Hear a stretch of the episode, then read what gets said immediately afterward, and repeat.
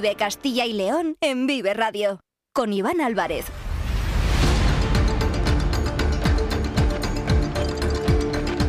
¿Qué tal? Muy buenas tardes. Son las 2 y cuarto y hasta las 3 en punto tenemos por delante 45 minutos para acercarles diferentes asuntos de Castilla y León. Ya llevamos en directo desde la una con este Vive Castilla y León a los mandos de Carlos Tabernero, en el que les ha contado diferentes asuntos, diferentes cuestiones que lógicamente también son importantes en un día, el de hoy, miércoles 29 de noviembre, en el que hay varias noticias. Vamos a estar en Zamora para conocer el Congreso de Cooperativas Agroalimentarias que comienza mañana, se va a desarrollar durante dos días en la capital zamorana, entre el jueves y y el viernes, sin duda, un encuentro muy importante, pero hoy, como digo, miércoles 29 de noviembre, hay una noticia que eclipsa seguramente a todas las demás y es la inauguración de la variante de la línea de alta velocidad en Pajares. Y con ello comenzamos en Vive Castilla y León.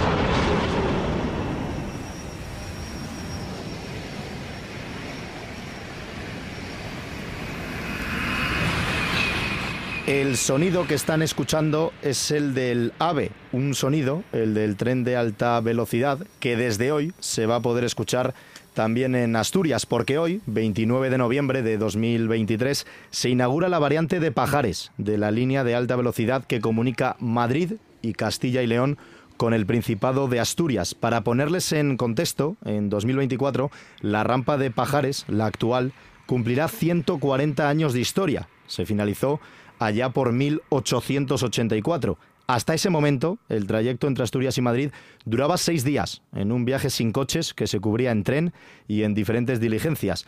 Sortear el desnivel de 729 metros entre Busdongo y Puente de los Fierros, a menos de 11 kilómetros en línea recta, necesitó un recorrido de 44 kilómetros de vías, jalonado por 66 túneles y 156 pontones y puentes. Una vez concluida la obra, el viaje pudo completarse en 23 horas, en menos de un día. Hoy, con el estreno de la nueva variante, pasamos del siglo XIX al siglo XXI de un plumazo. La primera línea de alta velocidad entre Madrid, Castilla y León y Asturias ya está en marcha. El primer trayecto, que discurre entre Madrid y Oviedo, ha tomado la salida desde la estación de Chamartín a la una y media. Está previsto que el tren llegue a León en algo más de una hora, a las tres y media de la tarde, y completará el viaje con la llegada a Oviedo en torno a las cinco, donde se celebrará un acto institucional. A bordo de este viaje inaugural se encuentra Su Majestad el Rey, Felipe VI, el presidente del Gobierno, Pedro Sánchez, el ministro de Transportes, el vallisoletano Oscar Puente, y los presidentes de Asturias, Adrián Barbón, y el de Castilla y León, Alfonso Fernández Mañueco.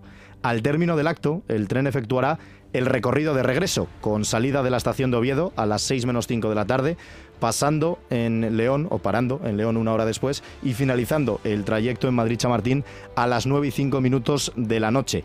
Asistimos a una jornada histórica. Hoy se pone en marcha la obra más singular y compleja del sistema ferroviario español, que llega después de muchos años de espera debido, Carlos Tabernero, a una obra faraónica. Buenas tardes. Buenas tardes, Iván. Efectivamente, después de 19 años eh, de obras y una inversión que alcanza ya los 4.000 millones de euros, por fin ha entrado o va a entrar en funcionamiento esta variante de Pajares. Las obras comenzaron en 2004 y pese a estar prevista su apertura para 2010, su inauguración se ha retrasado hasta 13 años, algo bastante habitual en la Administración. Los motivos, bueno, pues en este, en este caso concreto, la complejidad geológica y morfológica del macizo montañoso que atraviesa, que es la cordillera cantábrica, y que cuenta con 40 formaciones geológicas distintas, además de presencia de agua. También la necesidad de unar los parámetros de alta velocidad y los, de tráfico de mercancías en una misma línea también han complicado esta finalización del proyecto. La infraestructura marca desde luego un nuevo hito en la historia ferroviaria de nuestro país. La variante de Pajares es un tramo de 50 kilómetros con 14 viaductos que conecta La Roba, La Robla, perdón, en la provincia de León y Pola de Lena en Asturias. De esos 50 kilómetros de túneles de los que hablábamos, más de 40, el 80% del recorrido, transcurren a través de túneles y han llegado a trabajar hasta 4.000 personas a la vez. De hecho, uno de, estos, de estas 12 cavidades por las que pasan los trenes es de 25 kilómetros, convirtiéndose en el séptimo túnel más largo del mundo. Se lo vamos a explicar con algún ejemplo para que sean conscientes de la magnitud de este proyecto. La profundidad a la que discurre este túnel, que es más largo que la isla de Manhattan, alcanza un kilómetro, lo que equivale a la altura de las cuatro torres de Madrid una encima de otra, eso sí, o al rascacielos Burj Khalifa de Dubái. Y es importante recalcar también que la línea de alta velocidad no llega hasta Mieres, ni Oviedo ni Gijón. El tramo entre Pola de Elena y estas tres ciudades asturianas se produce a través de las vías convencionales que también comparten los trenes de mercancías. Y los trenes que van a circular por esta nueva línea de alta velocidad son Albia e Intercity en ningún caso serán trenes AVE, puesto que tienen que cambiar de ancho de vía. Y aquí es importante hacer una aclaración para que todo el mundo lo entienda. Los 101 kilómetros de la línea León-Oviedo, 133 hasta Gijón, no serán todos de alta velocidad, como si ocurre, por ejemplo, entre León y Madrid. De hecho, y lo ha comentado Carlos, solo serán los 50 kilómetros de la variante de Pajares. En ese tramo, el Albia alcanzará unos 220 kilómetros por hora de velocidad máxima, por lo que tardará unos 20 minutos en recorrer el tramo que va desde el primer túnel hasta el último. Estos son los únicos kilómetros reales de alta velocidad desde León ni antes ni después de los nuevos túneles que se inauguran hoy, el tren pasará de 160 kilómetros por hora. Entre León y La Robla, pese a que está prevista la implantación de un triple carril de vía, el proyecto nuevo tiene de velocidad máxima los mismos 160 kilómetros que existían hasta hoy en ese tramo y que el tren recorre en menos de 20 minutos en realidad. Una vez pasada la variante de Pajares, en Pola de Lena, la situación vuelve a ser la misma. El tren no va a pasar de esos 160 kilómetros por hora y como la pendiente además es pronunciada, hasta Oviedo no lo va a hacer en su gran parte a más de 130 kilómetros de velocidad máxima. En resumen, entre León y Asturias no hay una línea de alta velocidad convencional en la mayoría del recorrido, pero sí un considerable ahorro de tiempo y de enorme gasto energético a los trenes, sobre todo los de mercancías, que no tendrán que subir y bajar en un futuro cercano por la rampa decimonónica de Pajares, aumentando su seguridad y evitando, por ejemplo, descarrilamientos como el que paralizó el tráfico durante casi un día entre el lunes y el martes de esta misma semana. La variante es la llave maestra de las comunicaciones del Principado con la meseta. Se trata de una obra histórica, a todos los efectos, que reducirá el tiempo de viaje entre la capital de España y Castilla-León con el Principado de Asturias. No obstante, esta nueva variante de Pajares permite reducir en más de una hora, en ¿eh? más de una hora nada menos, los tiempos de viaje entre Madrid y Gijón. La alta velocidad discurrirá desde la estación de Chamartín hasta Pola de Lena, primera parada ya en territorio asturiano, con paradas previas en cuatro capitales de provincia de nuestra comunidad, que son Segovia, Valladolid, Palencia y León. Más allá de Pola de Lena, también llegará hasta Mieres, Oviedo y finalmente Gijón, pero como decíamos, con vías de ancho convencional. En tan solo 15 minutos, los trenes surcarán la nueva infraestructura que combina pasos subterráneos y viaductos, lo que permite recortar en 37 kilómetros al actual itinerario del siglo XIX por el puerto de Pajares.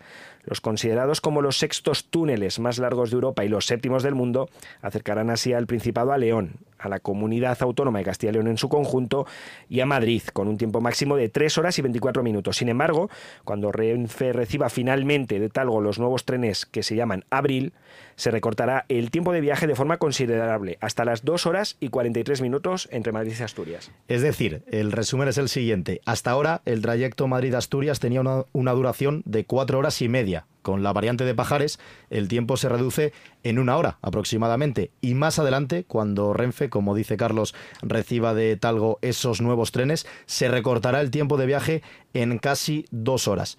Y respecto a lo que nos toca a nosotros, Carlos, ¿cuál es la duración de los viajes entre Castilla y León y Asturias? Bueno, pues aquí el tiempo de viaje es inferior, lógicamente. Los mejores tiempos entre León y Oviedo sitúan el viaje en una hora y tres minutos.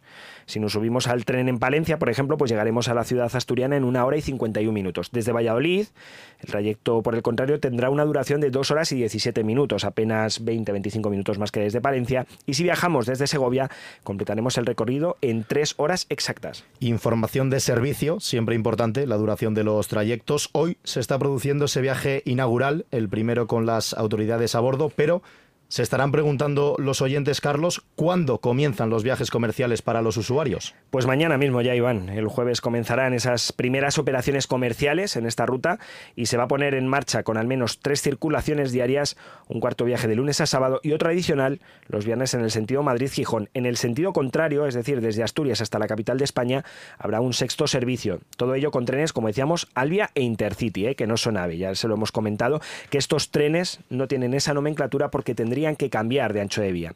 Y en cuanto al precio, ¿cuánto cuesta un viaje a Asturias? Pues bueno, Renfe lanzó a principios de noviembre una promoción de 25.000 billetes con precios a partir de 18 euros. Fue una locura, evidentemente, y la web de Renfe se quedó fuera de servicio por la alta demanda y hubo hasta quejas por las colas virtuales de más de una hora. La gente ya se queja por las colas virtuales, habría que verles en las colas antiguas. No solo en la red, hubo que esperar para hacerse con uno de estos 25.000 tickets. En las estaciones de Oviedo y Gijón necesitaron más de dos horas y media de espera para poder efectuar la compra en ventanilla. Como se pueden imaginar, bueno, pues todos estos billetes se agotaron enseguida. Ahora, el precio de un billete León-Oviedo está por encima de los 10 euros. Y desde Madrid, el billete puede superar los 60 euros. Después de intentar poner a toda nuestra audiencia en contexto, explicarles los antecedentes y lo que supone la inauguración de la variante de Pajares, queremos compartir unos minutos con uno de los actores beneficiados, sin duda, por este proyecto. Saludamos al alcalde de León, señor José Antonio Diez. Muy buenas tardes. Muy buenas tardes, Iván. Es un día histórico, alcalde, para dos comunidades, para Castilla y León y para Asturias, y es un día histórico también para León. ¿Qué supone la apertura de la variante de Pajares de la alta velocidad, tanto para la ciudad como para la provincia? Bueno, como bien dices, es un día histórico, es una infraestructura muy necesaria y que va a ayudar de una manera muy clara a la vertebración del territorio, no, no solamente entre Asturias y León o entre Asturias y Castilla y León, sino para todo, para todo el país. Desde luego que la llegada de la alta velocidad a un territorio, y lo decimos por, por experiencia propia, supone un revulsivo muy importante, especialmente desde el punto de vista económico, eh, facilita muchísimo el desarrollo de algunos sectores, eh, concretamente los vinculados al turismo, pero también otros sectores económicos que encuentran muchas facilidades para desarrollar sus actividades como consecuencia de la mejora de estas infraestructuras, especialmente ferroviarias. Hay que recordar que el tren es eh, ahora mismo la alta velocidad, quizá el mejor modo de transporte y comunicación que existe en este país. Por lo tanto, yo creo que esto va a suponer para Asturias un revulsivo muy importante, pero también para León especialmente y para Castilla y León, porque esta conexión nos garantiza unos flujos, una actividad económica, una permeabilidad del territorio que sin lugar a dudas por aquellos lugares donde pasa, en este caso por Y por León, pues va a permitir eh, proseguir con ese crecimiento y desarrollo vinculado a las infraestructuras ferroviarias que tanto tiempo han sido penalizadas en concreto y en esta zona eh, como León. ¿no? Hay que recordar que León fue uno de los principales nudos ferroviarios de este país, eh, una situación que hemos perdido esa preponderancia por distintas decisiones políticas a lo largo de estos años y la apertura de esta línea, pues sin lugar a dudas, es una contribución a una pequeña recuperación histórica que hay con esta provincia y con este territorio y con la zona asturianesa especialmente. Hmm, y que va a permitir también, lógicamente, pues eh, unir todavía más esos nexos históricos ¿no? que existen entre la provincia de León concretamente y entre Asturias, tanta gente que muchas veces al año, pues ya lo conocemos, a través de pajares, a través de las autopistas se comunican, pues lo van a poder hacer con la alta velocidad. Por supuesto, por supuesto, el nexo de unión y de fraternidad que existe entre asturianos y leoneses, leoneses y asturianos es algo que nos viene eh, de nuestra historia, de nuestro origen como pueblo, ¿no? Y por tanto, los asturianos, me consta, se encuentran siempre muy a gusto en León y los nos encontramos muy a gusto en Asturias. Por lo tanto, es como eh, darse la mano en dos hermanos que durante tanto y tantos años han estado separados. Así que es una magnífica noticia.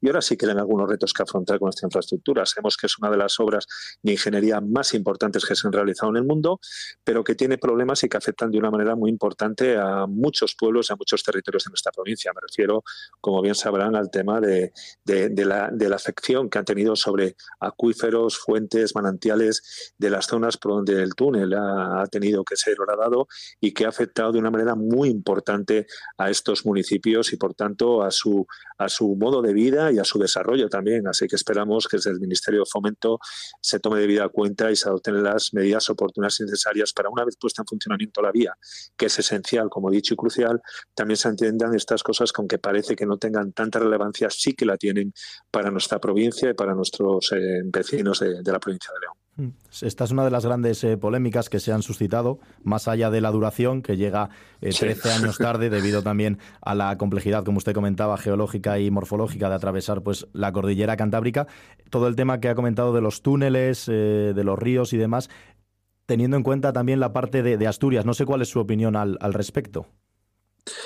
Eh, pero respecto a la afección que ha, tenido hmm. también en Asturias, bueno, ya digo que es, eh, es un daño ecológico muy, muy importante, ¿no? O sea, la pérdida de esas cantidades de hectómetros cúbicos, casi podríamos decir diarios, que se producen de nuestros manantiales acuíferos, es algo muy importante, porque la recarga de estos manantiales acuíferos no solamente se circunscribe a la zona donde se produce, recargan acuíferos más importantes que sirven también para otras zonas que están distantes de, este, esta infraestructura y que se verán muy, muy afectadas. ¿no?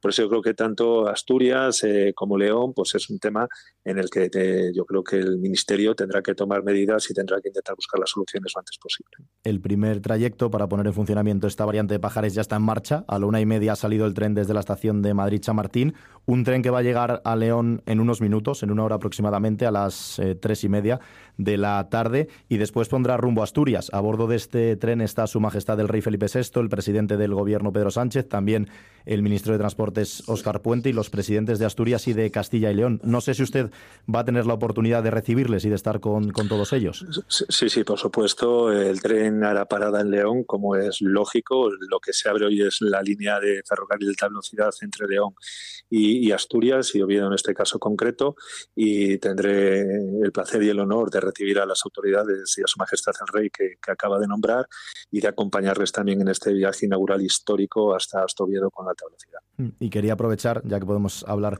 con usted en la sintonía de, de Radio, para preguntarle también por los proyectos de León en materia de infraestructuras y de transportes. Tenemos ese proyecto de la segunda fase de la integración del AVE, la situación en el cruce de la Granja, la integración de la vía estrecha de, de FEBE. Son varios asuntos sobre la mesa. La semana pasada vimos cómo el secretario provincial del Partido Socialista de León, Javier Alfonso Cendón, se reunió con el ministro Óscar eh, Puente. Usted tenía programada una reunión para el pasado 8 de noviembre, pero como el gobierno estaba en funciones, no se pudo llevar a cabo. No sé si ha tenido ya la oportunidad de ponerse en contacto con el nuevo ministro o si tiene ya alguna fecha programada.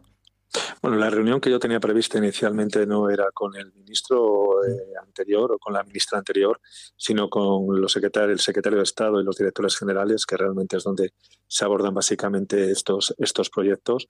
Y evidentemente, una vez que sean nombrados o confirmados en sus cargos, pues volveremos a retomar esta agenda. Los proyectos de León los ha citado muy bien, es eh, los temas que tienen que ver con el remate de la integración ferroviaria en la ciudad de León, el soterramiento del cruce de la granja, eh, la llegada del tren de vía estrecha de Cebe hasta la ciudad de León y la resolución de la integración en ese sentido y también eh, un proyecto muy anhelado y que va mucho más lento que es el cierre de la ronda, ¿no? especialmente la ronda norte que además circunvala otros municipios como son Saliegos y Valverde de la Virgen y, y San del Rabanedo y que es crucial para que la ciudad y el funcionamiento y la movilidad de la ciudad tengan las permeabilidades y, y las posibilidades que ahora mismo no tiene como consecuencia de esta ronda incompleta.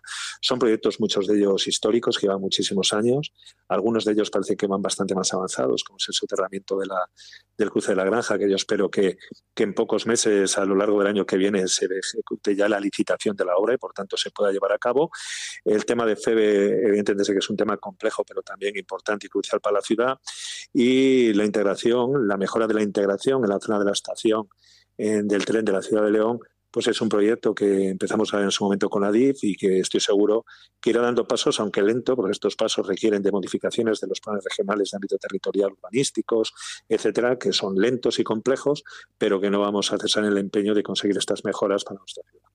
Alcalde José Antonio Díez, gracias por atender la llamada de Vive Radio en un día histórico para León. Muchas gracias. Muchísimas gracias. Muchísimas gracias a vosotros. Un placer. Gracias. Gracias a usted, alcalde. La apertura, por fin, de la variante de Pajares es un paso más en la historia de la alta velocidad en Castilla y León, pero ¿Cuándo llegó este fenómeno a nuestra comunidad, Carlos? Bueno, pues Castilla y León se subió al tren de la alta velocidad el 23 de diciembre de 2007. 16 años han pasado ya desde que Renfe comenzase sus viajes comerciales por la nueva línea de alta velocidad entre Madrid, Segovia y Valladolid, llevando el servicio AVE a Castilla y León y transformando desde luego para siempre la forma de viajar de los ciudadanos y las ciudadanas de nuestra región. Desde entonces, la red ha crecido hasta el punto de convertirse en la comunidad con más kilómetros de vía rápida en toda España. Y atención a los datos, más de 64 millones de viajeros han utilizado en 15 años este servicio, con una media de 11.000 perdón, 700 viajeros al día. La apertura de esta línea de alta velocidad supuso reducir la distancia y el tiempo de viaje. El trayecto Madrid-Segovia, por ejemplo, tiene una duración media de 26 minutos y en menos de una hora, en unos 53 minutos aproximadamente, podemos completar el viaje entre la estación de Chamartín la de Valladolid Campo Grande. La red de alta velocidad en nuestra comunidad se amplió hacia Palencia y León el 29 de septiembre de 2015, dando continuidad a la línea Madrid-Segovia-Valladolid y haciendo posible la conexión que hoy se inaugura con Asturias. Esta línea constituye parte del ramal norte-noroeste del ferrocarril de alta velocidad de España. La conexión Segovia-León tiene por su parte una duración de una hora y media más o menos y el viaje entre Valladolid y la ciudad leonesa se completa en apenas 60 minutos. El AVE llega a estas cuatro provincias, Segovia, Valladolid, Palencia y León, pero no son las únicas, Carlos. No, Iván, desde luego. Zamora también, por ejemplo, cuenta con línea de alta velocidad, que se estrenó en diciembre de 2015. Ocho años son los que lleva la capital zamorana conectada con Madrid a través del AVE. Esta conexión se hizo posible con la entrada en servicio del tramo entre Olmedo y Zamora, que permitió acortar el tiempo de viaje entre Madrid y la capital zamorana pues en una hora y media. Perdón, a una hora y media. La conexión por alta velocidad ferroviaria entre Zamora y la capital forma parte del corredor noroeste que desde diciembre de 2021 comunica Galicia con la meseta. Tras 21 años de espera, el AVE Madrid-Galicia se convirtió en una realidad el 21 de diciembre de 2021, con paradas en Zamora capital, Sanabria y Agudiña. La última capital de provincia que se ha visto beneficiada por la llegada de la alta velocidad es Burgos, conectada con la capital de España desde hace algo más de un año, concretamente desde el 21 de julio de 2022. El trayecto Burgos-Madrid tiene una duración de una hora y 33 minutos. Burgos es una ciudad que por su ubicación siempre ha sido nodo de comunicaciones ferroviarias, pero entre los grandes proyectos que aún demanda esta provincia se encuentra la conexión con el norte de España, la unión de Burgos por alta velocidad con el País Vasco. Es una de las grandes infraestructuras pendientes. Se han dado pasos en este último año, pero todavía no son suficientes. Noelia Ordóñez, compañera de Vive Burgos, cuéntanos en qué punto se encuentra el trayecto. Iván, buenas tardes. Y recordamos que en julio de 2022 el Gobierno licitó la redacción del proyecto del AVE Burgos-Vitoria y que en noviembre de ese mismo año salió el contrato para redactar los proyectos. Se presentaron 21 ofertas, en total 41 empresas, un trazado de 101 kilómetros, la denominada Y Vasca, cuya ejecución supondrá una inversión de casi 1.500 millones de euros y contará con paradas en Pancorvo y Miranda de Ebro. La alternativa del trazado propuesta por el Gobierno se aprobó en diciembre de 2021. Eso sí, los vecinos de la comarca burgalesa de la Bureba siguen creyendo que el trazado elegido es una ruina para el mundo rural. Aseguran que la ganadería y la agricultura se verían afectadas y piden una unión más directa que evite atravesar ciertas localidades. El punto actual en el que se encuentra esta infraestructura es la redacción del proyecto un paso decisivo de Adif al contratar por 21 millones de euros esta redacción en cinco lotes, correspondientes a cada uno de los cinco subtramos, que serían Burgos Piernigas, Piernigas Pancorvo, Pancorvo Amellugo, Amellugo Manzanos y Manzanos Iruña de Oca, las puertas de Vitoria. Este primer paso de redacción en el que se encuentra la infraestructura, Noelia, es largo por la complejidad que supone. Los adjudic Catarios tienen hasta 33 meses para entregar los proyectos, por lo que no se entregarán antes del año 2025. ¿Cuál es el calendario a partir de ahora? Pues hasta mediados de 2027 no está previsto que se inicien las obras, por lo que la fecha prevista para haber terminado todo el trazado sería en la próxima década. De hecho, Europa amenazó ya con multas si el Avia Vitoria no era una realidad a finales de 2030. Esta línea supone un avance en el desarrollo del corredor atlántico al dar continuidad así a la alta velocidad Madrid, Valladolid, Burgos y su conexión con el País Vasco, Iván. Gracias, Noelia, compañera. De momento, por mucho que busquemos, las líneas de alta velocidad no llegan a todas las capitales de provincia de nuestra comunidad. Ávila, Salamanca y Soria se quedan fuera y parece que esto va para largo. Este es el resumen de un día histórico para el nudo de comunicaciones ferroviarias en España, pero en especial una jornada histórica para Asturias, Castilla y León y también la Comunidad de Madrid. Hoy se está inaugurando la variante de Pajares de la línea de alta velocidad y en esta emisora, en Vive Radio, hemos tratado de explicarles lo que supone la apertura de este proyecto y cuál es la situación actual de la alta velocidad en nuestra comunidad.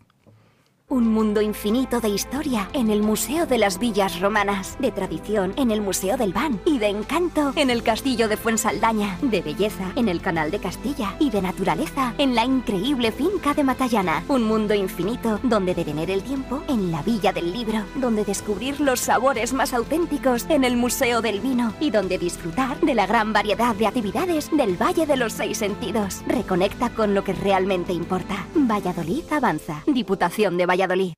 Vive Castilla y León en Vive Radio. Con Iván Álvarez.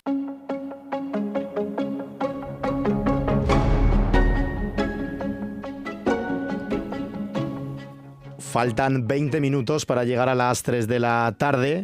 Ahora les vamos a hablar de una jornada, de un congreso, el sexto congreso de cooperativismo, que a partir de mañana, entre mañana jueves y el viernes, se celebra en la ciudad de Zamora, un evento que va a reunir en el Teatro Ramos Carrión de la capital zamorana a unos 400 cooperativistas de la comunidad y un congreso que está organizado por la Unión Regional de Cooperativas Agroalimentarias de Castilla y León. Esta cita, que lleva por título La fuerza del compromiso abordará el presente y el futuro del sector a través de conferencias y mesas redondas que contarán con diferentes expertos en cooperativismo, economía, comunicación o política. Urcacil promueve este congreso buscando un espacio de encuentro e intercambio de conocimientos entre los diferentes actores del sector agroalimentario.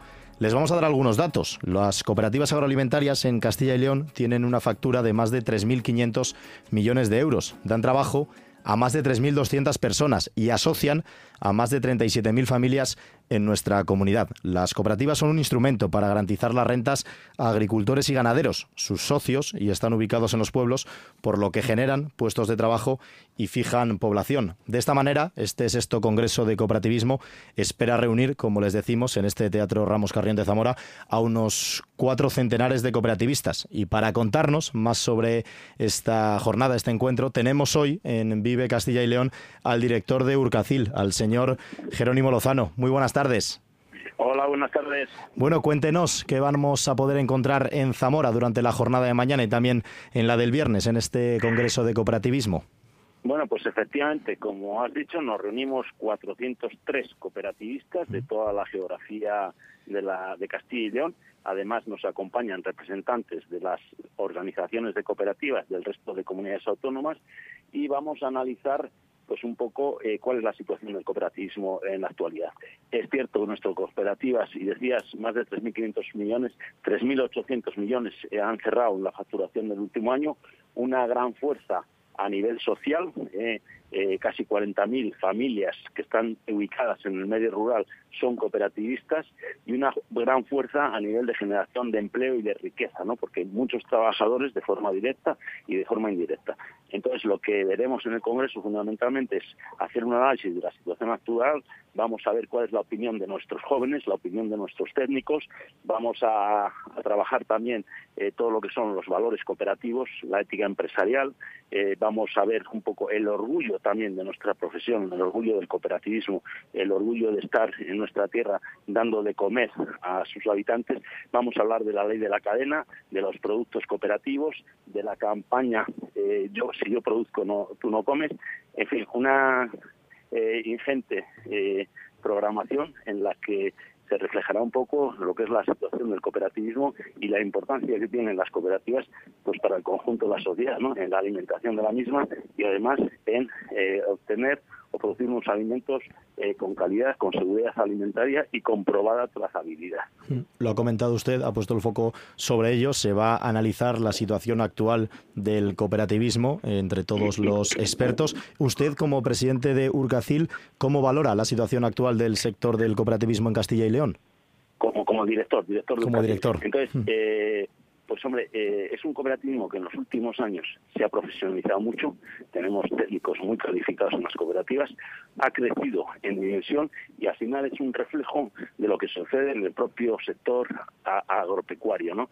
Eh, tenemos menos cooperativas, pero más dimensionadas, eh, más profesionalizadas, con mayor cualificación y con mayores tecnologías. Es lo que está pasando dentro de nuestros agricultores y ganaderos. Son menos, pero son más profesionales, eh, utilizan mayor tecnología y demás. Entonces, en ese sentido sí que creemos que las cooperativas lo están haciendo bien, están eh, invierten mucho, cada vez transforman más eh, los productos para que lleguen al consumidor final y además prestan muchos servicios a sus socios agricultores o ganaderos que de la otra forma carecerían de los mismos. Zamora se va a convertir durante estos dos días en centro del cooperativismo. Marcas reconocibles como Cobadú o como Caja Rural están allí implantadas. ¿Diría usted que Zamora es una de las grandes representantes de esta forma de organización, no solo ya en Castilla y León, sino en toda España? Hombre, pues es verdad que Zamora tiene la mayor cooperativa de, Castilla y León, cooperativa Cobadú, eh, tiene otras cooperativas de gran importancia y, de gran trascendencia, como puede ser la cooperativa Sovino, la cooperativa Consorcio de Promoción del Ovino. Tenemos eh, eh, una implantación muy grande en el cooperativismo de, de, ovino de leche. Sí, efectivamente, Zamora es un referente a nivel cooperativo, a nivel nacional. También lo es, también lo es. Y respecto al resto de provincias, las otras ocho que se suman a Zamora en Castilla y León, ¿notan que en alguna de ellas el cooperativismo no se esté desarrollando como requieren los nuevos tiempos? Bueno, vamos a ver. Eh, sí que decir que, en, dos, en dos provincias de Castilla y León, las dos mayores empresas existentes de la totalidad son cooperativas, que eso sucede en Zamora y sucede en Soria. En otras provincias no tenemos cooperativas tan grandes, que sí las tenemos, ¿eh? como puede ser Agropal en Palencia, Acor en, en, Valladolid. ¿Por qué? Porque hay otras empresas muchísimo mayores. ¿eh? Pero sí que el, el desarrollo es importante, ¿no? Y luego también hay que tener en cuenta que agricultores o ganaderos que no están en las cooperativas, de alguna forma viven a la sombra de las mismas, porque las cooperativas son instrumento de regulación de precios y mercados y son las que establecen las pautas por las que operan pues otros eh, otros agentes del mercado, ¿no? Con lo cual se benefician de ella pues el conjunto del sector agropecuario. Y luego es importante su presencia en el medio rural, la generación de riqueza en el mismo, la contribución a que no desaparezcan pues eh, la población, a que no desaparezcan escuelas, a que no desaparezcan servicios, es muy importante eso. ¿Considera que es posible eh, sobrevivir en un mundo tan globalizado sin colaborar entre agricultores, ganaderos y empresas del sector agroalimentario, también teniendo en cuenta en un sector en el que tenemos que asegurar también el relevo generacional, ¿no? En el que es tan importante. es difícil sobrevivir, es verdad, tienes que estar asociado. Eh, de forma individual es muy difícil, salvo que tengas una explotación eh, enormemente grande, eh, es difícil, ¿no? Y luego también sí que estamos trabajando en el relevo generacional. No nos preocupa tanto el relevo generacional en la agricultura, que se está produciendo, como en la ganadería, que ahí tenemos un hándicap grande. En primer lugar, para que haya relevo generacional se necesita rentabilidad. Si no hay rentabilidad, no hay relevo generacional y eh, en la agricultura asistimos a que no se deja sembrar una hectárea, eh, las explotaciones cada vez son mayores, con mayor dimensión, con mayor tecnología y con agricultores más preparados. En la ganadería, que esto hasta hace 5 o 6 años venía sucediendo lo mismo, eh, las explotaciones, las granjas eran mayores, pero ahora mismo tenemos serio problema porque no ha habido rentabilidad suficiente y porque además hay que tener en cuenta que la ganadería eh, se trabaja en los 365 días y los jóvenes que se incorporan también tienen derecho eh, a ocio, tienen derecho a poder disfrutar de unos días de vacaciones. Y por eso mismo tiene que haber una rentabilidad, y una rentabilidad alta, no puede ser una rentabilidad cualquiera, una rentabilidad que además permita que en cada granja puedan eh, estar eh, tres o cuatro personas y que ello les permita pues, poder descansar uno o dos fines de semana al mes y poder disfrutar de 10, 15 días al año de vacaciones, porque si no estamos en una situación bastante eh, deprimente. Mm, sin duda, y para ello también es importante, y por ahí va la, la última pregunta que le quiero realizar, la ayuda, la colaboración de las instituciones. El consejero de Agricultura marcó como una de sus prioridades al llegar al gobierno autonómico que iban a apoyar al cooperativismo de Castilla y León en el sector primario. Sí, no sé si consideran que se está está cumpliendo o si necesitan y reclaman más ayudas. Es mm. que llevamos una serie de años con, con apoyos claros y concretos al sector cooperativo está apoyando la integración de cooperativas para llegar a cooperativas más fuertes, se está apoyando la incorporación de nuevos socios con ayudas eh, tanto cuando se incorporan como agricultores y lo hacen a través de una cooperativa como eh, subvencionando parte de lo que tienen que, abordar la capital social y luego se está apoyando con el plan estratégico. De hecho, eh, mañana se presentará el nuevo plan estratégico del cooperativismo. Se basa en cinco líneas con las que va a perseguir fundamentalmente fortalecer todo lo que es la cultura cooperativa, el trabajar más en la innovación y la transformación digital, el, saber mostrar a la sociedad la relevancia eh, eh, social y económica que tiene el cooperativismo, que a veces es desconocida, trabajar o seguir trabajando en lo que es competitividad y generación de valor, porque al final llega directamente al agricultor o al ganadero, y luego también vamos a seguir eh, luchando por el talento cooperativo, por, por, por tener gente profesional y gente cada vez más preparada. Señor Jerónimo Lozano, director de, de, Urcacil, de la Unión Regional de Cooperativas Agroalimentarias de Castilla y León, le agradecemos enormemente que nos haya atendido en directo en la sintonía de Vive Castilla y León y esperemos que todo vaya muy bien durante mañana y el viernes en ese sexto Congreso de Cooperativismo que se celebra en la ciudad de Zamora. Muchas gracias. Muy bien, muchas gracias a vosotros y a vuestros oyentes. Hasta luego. El sector primario en Castilla y León es el protagonista cada mañana en Vive Radio. Desde las 7 y 10 de la mañana, de lunes a viernes. Jaime Sánchez Cuellar te ofrece toda la actualidad informativa relacionada con la agricultura y la ganadería. la ganadería. Para estar al día. Para estar al día. Vive el campo. De lunes a viernes, cada mañana. Vive el campo. Aquí, en Vive Radio. Vive Castilla y León en Vive Radio. Con Iván Álvarez.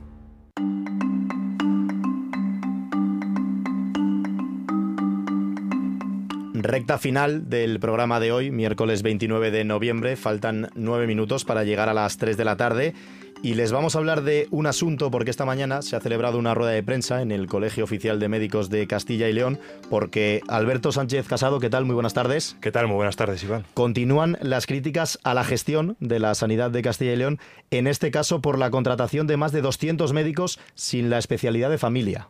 Así es, ha sido el Colegio Oficial de Médicos de Castilla y León junto al Sindicato Médico CES quienes han mostrado abiertamente contrarios a la contratación de los profesionales sin la especialidad, al tiempo que han solicitado una reunión con la Consejería y las fuerzas políticas de la comunidad para exponerles la necesidad de cambiar el modelo sanitario. José Luis Díaz Villari era el presidente del Consejo de Colegios Oficiales de Médicos de Castilla y León y recalcaba esta mañana que son ya varios los años los que llevan denunciando y alertando de que el sistema sanitario necesita un cambio o peligrará su propio funcionamiento. Nosotros llevamos muchos años, varios años ya, denunciando que si no se cambia y no se toman las medidas oportunas, el sistema sanitario tal cual lo entendemos no tiene viabilidad y no es posible seguir adelante con él. Lo hemos dicho reiteradamente en estudios demográficos que hemos hecho el Consejo General de Colegios de Médicos de Castilla y León, que se ha presentado ante todos ustedes, en los cuales hemos manifestado situaciones que no podían seguir unas situaciones, unas denuncias que desde el Colegio de Médicos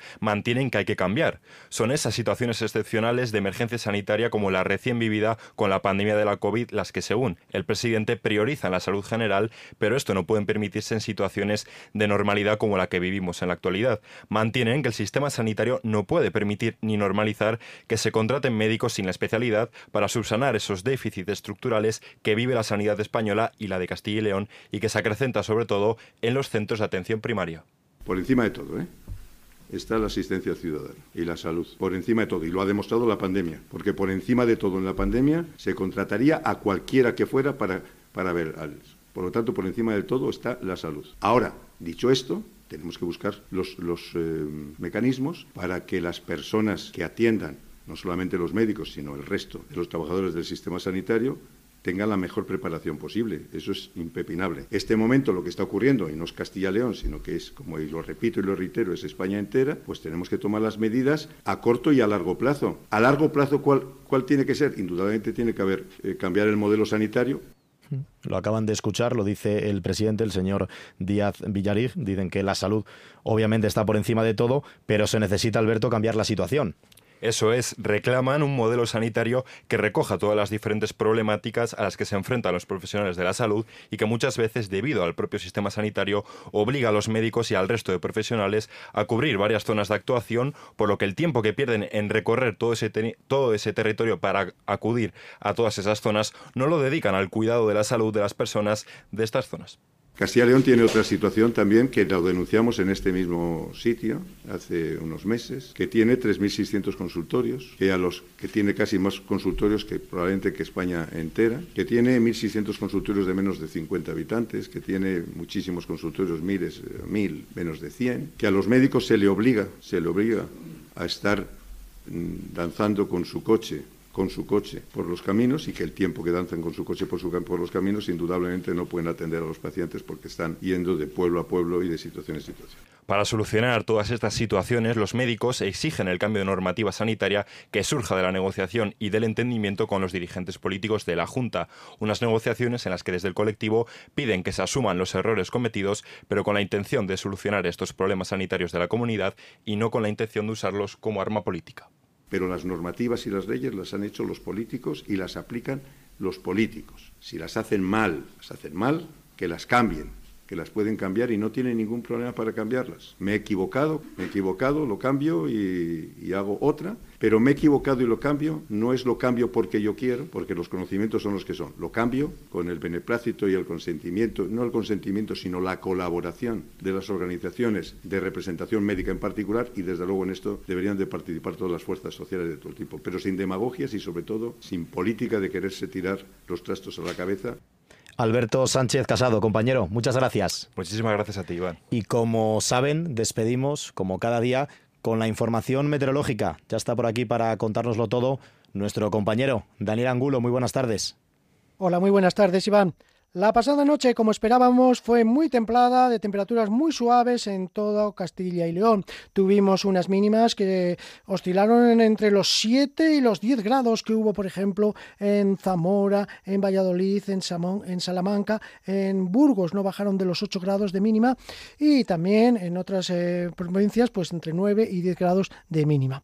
Y es que tenemos, estamos teniendo la llegada de una masa de aire húmedo y templado. Se corresponde esta masa de aire templado a el frente cálido asociado a esa profunda borrasca que se va a ir profundizando además en las últimas horas. Todavía no tiene nombre, pero tenemos, como digo, borrasca colocada al noroeste entre Galicia y Asturias hoy a mediodía y asociada a ella ese sistema frontal. Siempre asociado a las borrascas, hay un sistema frontal con una rama cálida, que es la que nos está afectando, y un frente frío que nos va a llegar ya esta próxima madrugada.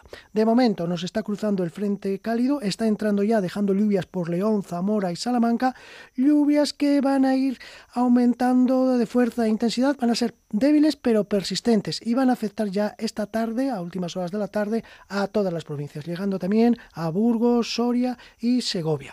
Así que una tarde pues muy otoñal, con cielos grises, con cielos nubosos, pero con temperaturas muy suaves. De hecho, hoy la máxima en Ávila estará sobre los 14 grados. En Burgos también van a alcanzar 14 grados.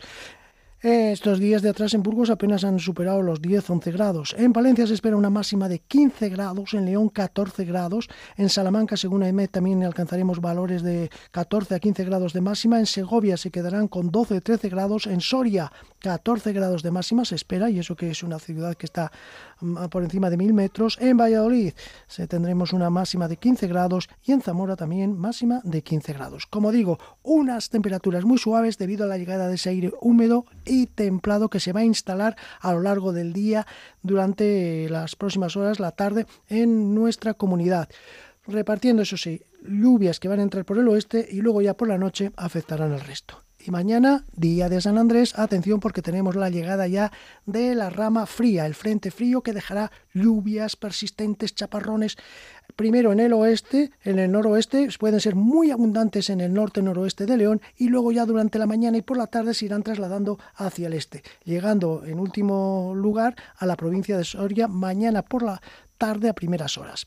Pero ojo, porque tras las lluvias y tras el paso del frente frío mañana por la mañana, por la tarde ya entrará el aire polar y empezarán a bajar las temperaturas. Mañana el descenso va a ser muy notable. Amaneceremos agradable, con máximas incluso de 11-12 grados, y luego bajarán las temperaturas hasta los 2-3 grados por la noche. Y ojo el fin de semana porque viene frío y sobre todo con heladas matinales. Lo iremos matizando mañana, día de San Andrés. Buenas tardes a todos.